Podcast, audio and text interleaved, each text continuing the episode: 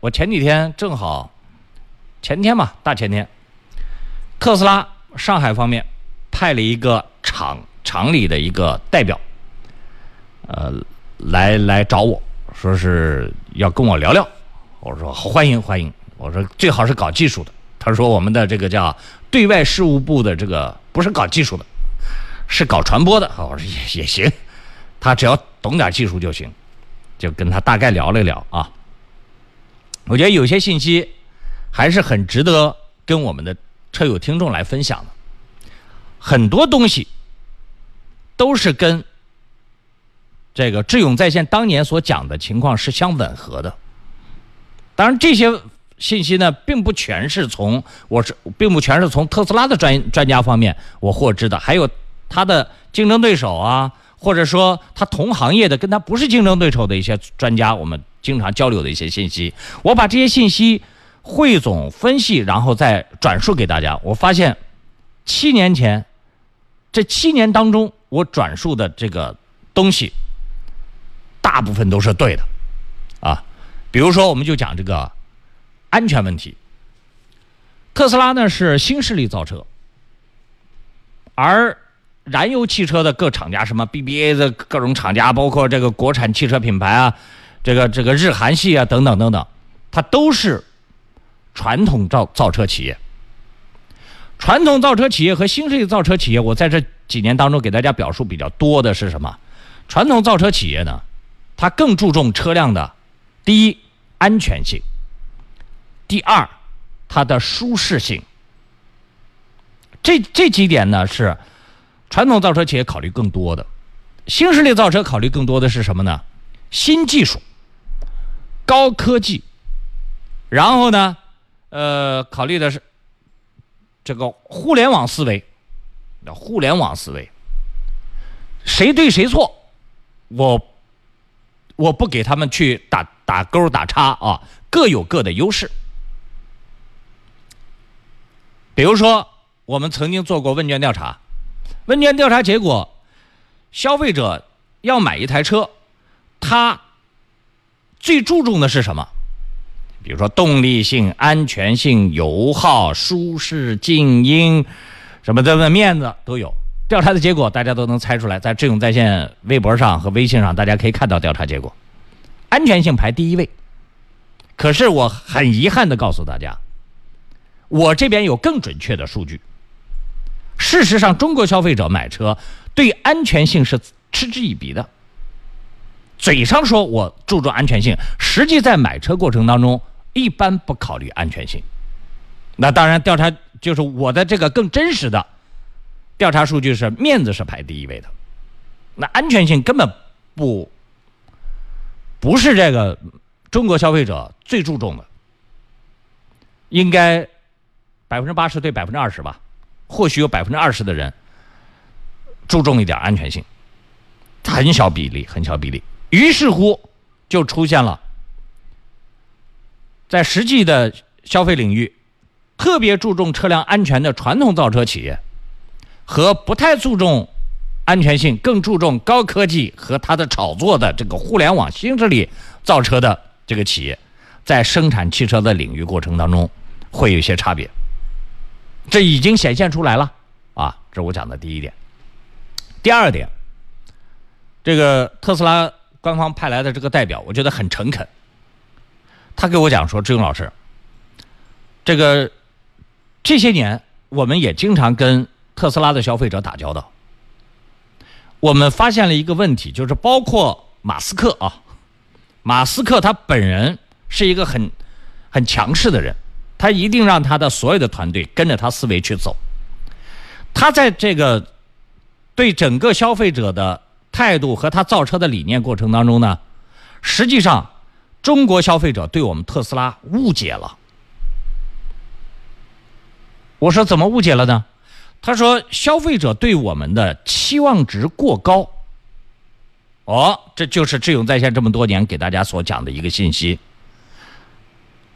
他说，特斯拉本身是一个普通的企业，而且在电动汽车、新能源汽车制造领域。全球，大家的差距不大。我特斯拉相比中国的知名电动汽车企业，我有些地方领先，有些地方不领先的不是那么多。我有些技术我公布了，我只是真诚的公布了一下我们的研发领域和具备的领域，可是呢，却被这个消费者或者说一些用户或者说一些痴迷于我们这个品牌的人，他把它理解为就无限的放大，就觉得哇，这个不得了了。实际上，它它没有那么高大上，所以因为带着一个很。很高的要求，来买了我们的车，成为我们的车主之后，发现没有想象的那么好，因此产生了一些情绪。说这个情绪呢，不是我们汽车厂家故意给这个客户制造出来的，完全是中国消费者。当然，他不能像我讲的这么直白，这个话就是我说了，就完全是消费者过于痴迷和崇拜。外来事物，就别人碗里饭香，甚至是来自于比自己发达国家的这个人人的这个思维啊，就觉得别人好像当年燃油汽车刚进中国的时候，就觉得比我们汽车比我们领先二十年、五十年还是一百年，就感觉好像哇，人家造的车比我们好多了，我们这辈子也追不上了。可是，在电动汽车领域，它领先个一年、半年，实际上一眨眼就能追上了。他说：“我们特斯拉实际上所走的这个。”道路，我没，我们没有想把这个汽车培养成一个奢侈品汽车。不断的降价的主要目的呢，还是更注重这个车的销量。它是一个国民车。我曾经大家记不记得我给大家讲过？我说美国国民车是什么？雪佛兰。可是我们中国消费者当年雪佛兰刚进中国的时候，哇，把它当成很高大上的一个思维。现在才知道什么十三大宝。才知道哦，这个东西是一个别人的普通的国民车，你们还把它真当回事儿，所以它的所有的用材料更多的考虑的是性价比最高，而不是走的某些汽车品牌的那种奢侈品、豪华、高档的一个线路。我们是让更多的人是能较为便宜的价格去用上，可是中国消费者拿上我们这个车之后，却把我们当豪华车去开。对我们的这个什么所六所谓的塑料件啊，里面的做工啊，豪华程度啊，这个就就开始投诉，就开始谩骂。他说：“我们没想把自己做成豪华车，是你自己把我当成豪华车了，是你是你自己把，我们都很意外，我们的技术没有那么那么那么领先，可是却却被中国的消费者、网民和车迷吹嘘的，我们自己都不好意思了。”哎，我觉得这个说话是比较诚恳的。哎呀，所以这这些年，我也这个对我们的听众，我们的相当一部分听众，你们就是这号人，我们的车友就是这号人，过分痴迷于洋货的这种思维方式，连人家自己都不好意思了。被你们捧臭脚捧的，人家自己都不好意思了，然后跑我这来给我诉苦，说这些人对我们要求太高了，我们实际上也只是这个在前沿去尽量的多去找一些这个方向，我们去定义一些东西，但新能源汽车它不是像有些人想象的那样，大家的差距会会有那么明显。只是，这个在第一梯队领跑的人，是一会儿你靠前，一会儿我靠前，一会儿你靠前，是是相互领跑这么个状况，没有一个绝对领先。哎呀，我觉得听了这个话，我还是比较放心的啊。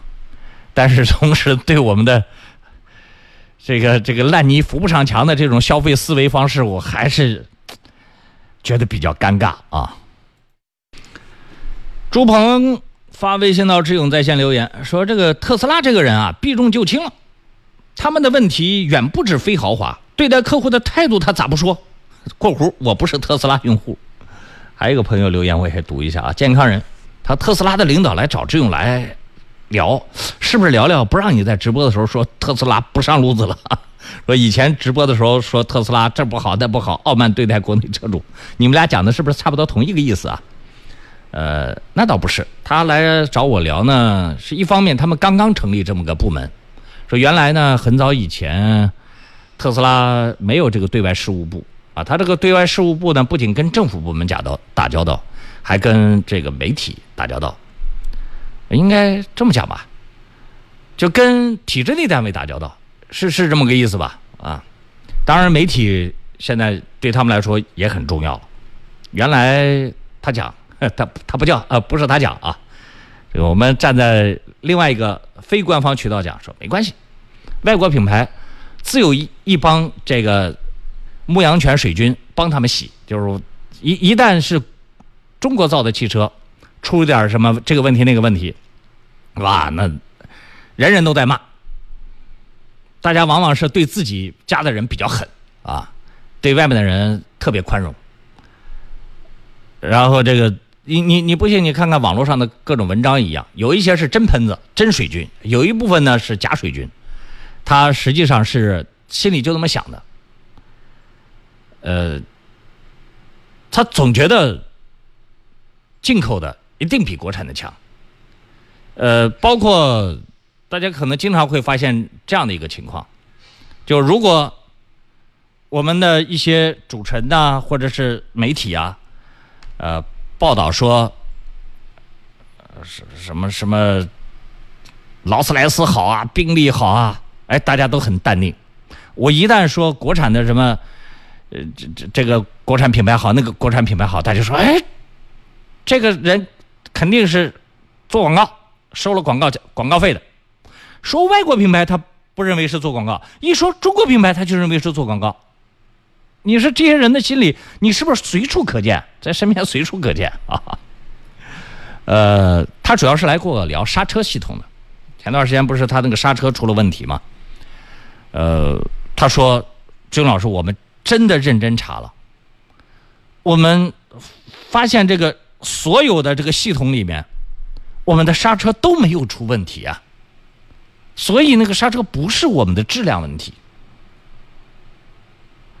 他说，具体什么原因，我们现在不敢下定论，因为没有其他的额外证据来给他定性。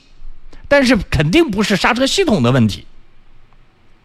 他说，我们这个电脑数据可以报出每一个操作细节，这每一个操作细节都没有办法说明是我们的刹车有问题。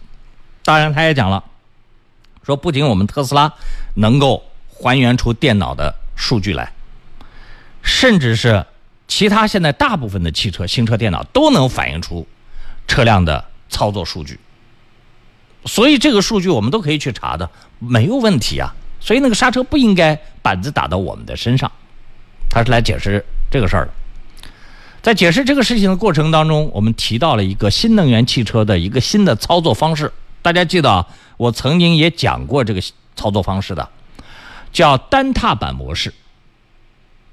这个事儿我正要问听众呢，但是目前使用过单踏板模式的人寥寥无几，除了真的车主之外，就我们这个几十个媒体人和部分 4S 店的，就这个品牌 4S 店的人，单踏板模式的车我开过。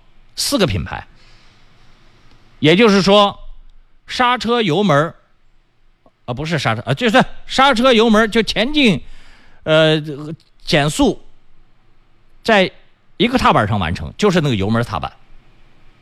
我向下踩，它就是自动识别，要快速往前跑。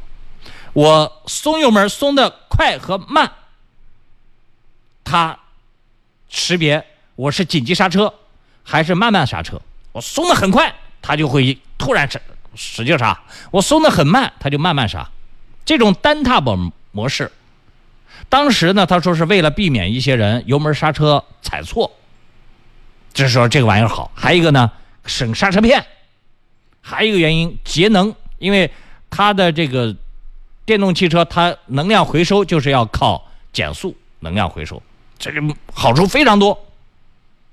但是呢，他讲说有的人在操作单踏板模式习惯之后，有时候会把踩刹车错搞成踩油门。当然，这个单踏板模式，特斯拉也是才实行了三个多月，就推出三个多月单踏板模式。在其他车上，大概半年前已经有单踏板模式了。这种方式，大家先脑补一下啊。你觉得单踏板模式会不会未来导致油门刹车踩错的这种事故率会非常高？会不会出现这个有人把刹车当油门踩，呃，的的油门当刹车踩？他刹车还有。这个我先是我我现在也没有数据，因为我开单踏板模式的车也就才开了几个小时，没有亲自实验过。有空慢慢单踏板模式的车越来越多了，可能会有一些数据来佐证，啊。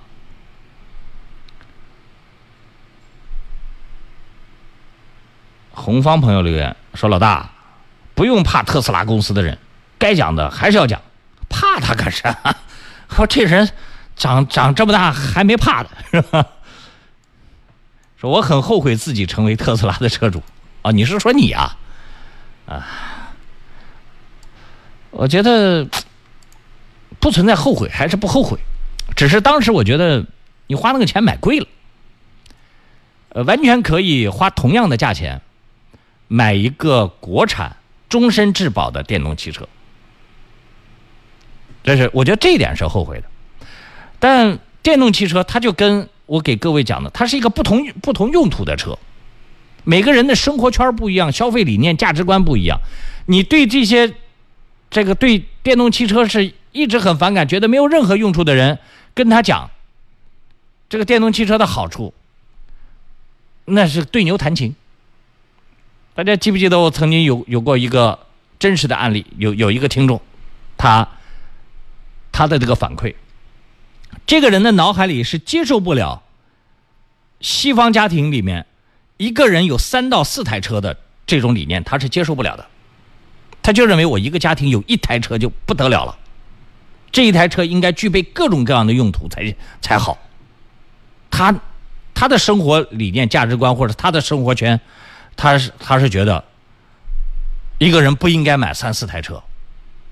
那你跟他再讲车辆的用途？各是各的，跟他讲不通的，是吧？电动汽车一定是有它电动汽车存在的空间的。你再反对，再不乐意，他你也阻挡不了这个历史潮流。目前，哎呀，关于这个单踏板模式，好多人还开了一段时间了，比我开的时间还长。Mr. Joe，他说：“勇哥，我是特斯拉车主，目前一直在使用单踏板。”以我个人经验来说，如果是油车的车主转为电动车车主，是非常有可能误操作的。而且特斯拉是怀档，确实容易操作失误。我自己就有过这种情况，尤其是停车倒车的时候，更容易踩错踏板。总之，还是要提高自身的驾驶技术，并且随时集中注意力。哎呀，看来这个单踏板模式还真有点危险啊！尤其是像我们这种开百家车的人。今天开这个车，明天开那个车，又试驾这个又试驾那个。如果我万一把单踏板模式开成习惯了，哇，那会出危险吧？这是有经验的人。另外一个朋友，正好两个人同时发来信息啊，一前一后，叫凤伟。他说：“志勇老师，目前南京新上的传奇电动车，好多都有这个模式，单踏板模式，而且我开了大概有四个多月时间了。”一直用的就是这个模式啊，挺好的，还很节能。你看，这位朋友他开的就觉得挺好，习惯。他如果一直开这个车不换别的车，我估计问题也不是太大，就害怕油车换电车，电车换油车，这样来回换是吧？呃，半空烟雨留言说：“志勇老师，说说我的理解吧。单踏板模式配合自动或半自动驾驶使用，无疑是以后的发展趋势。紧急情况下交给驾驶辅助系统处理。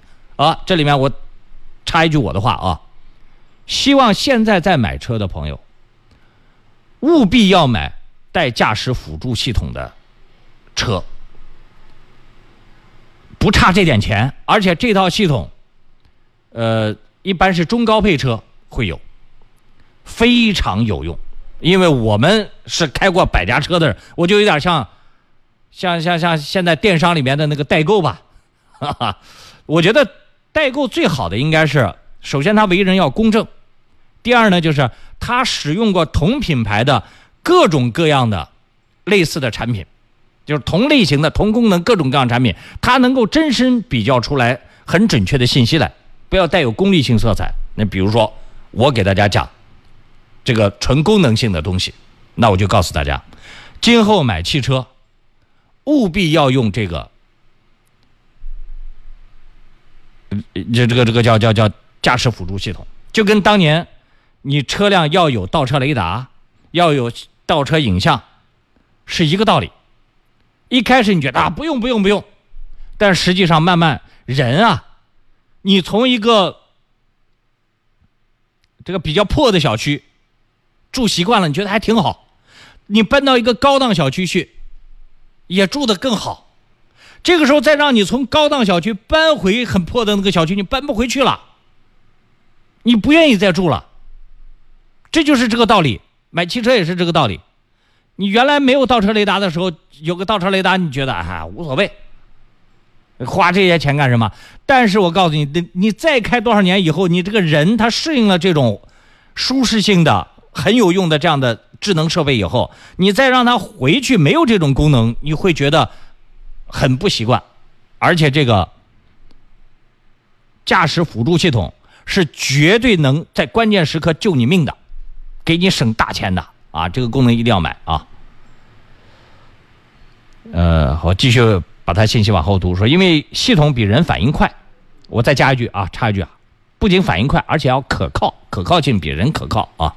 从个人习惯上来说，需要很长一段时间才能适应。问题在于，如果换普通车开了就有危险，因为驾驶动作更多的是一种肌肉记忆。我觉得跟刚才那位特斯拉特斯拉车主讲的是类似的，我也赞同。人的这个肌肉记忆是会习惯的啊，而且是容易带来麻烦。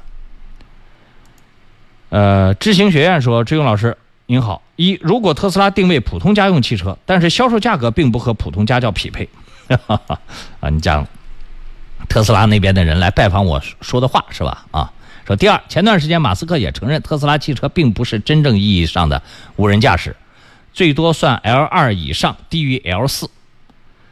呃，这是大多数豪华轿车才有的配置，包括国产品牌品牌。呃，no。今后记住，不要再把这种自动驾驶或驾驶辅助系统认定为豪华轿车上再有。我曾经给大家讲过驾驶辅助系统。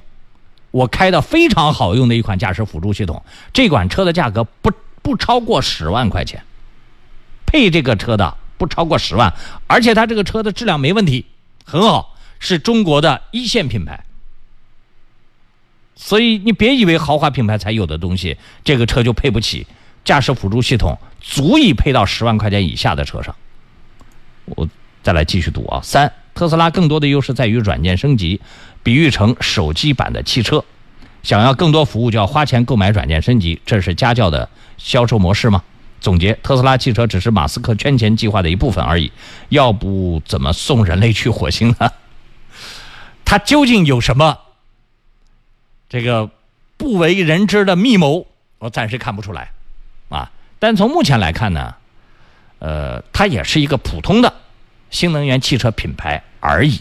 你比如说。未来走的是豪华电动汽车的思路，特斯拉走的是普通民用电动汽车的思路。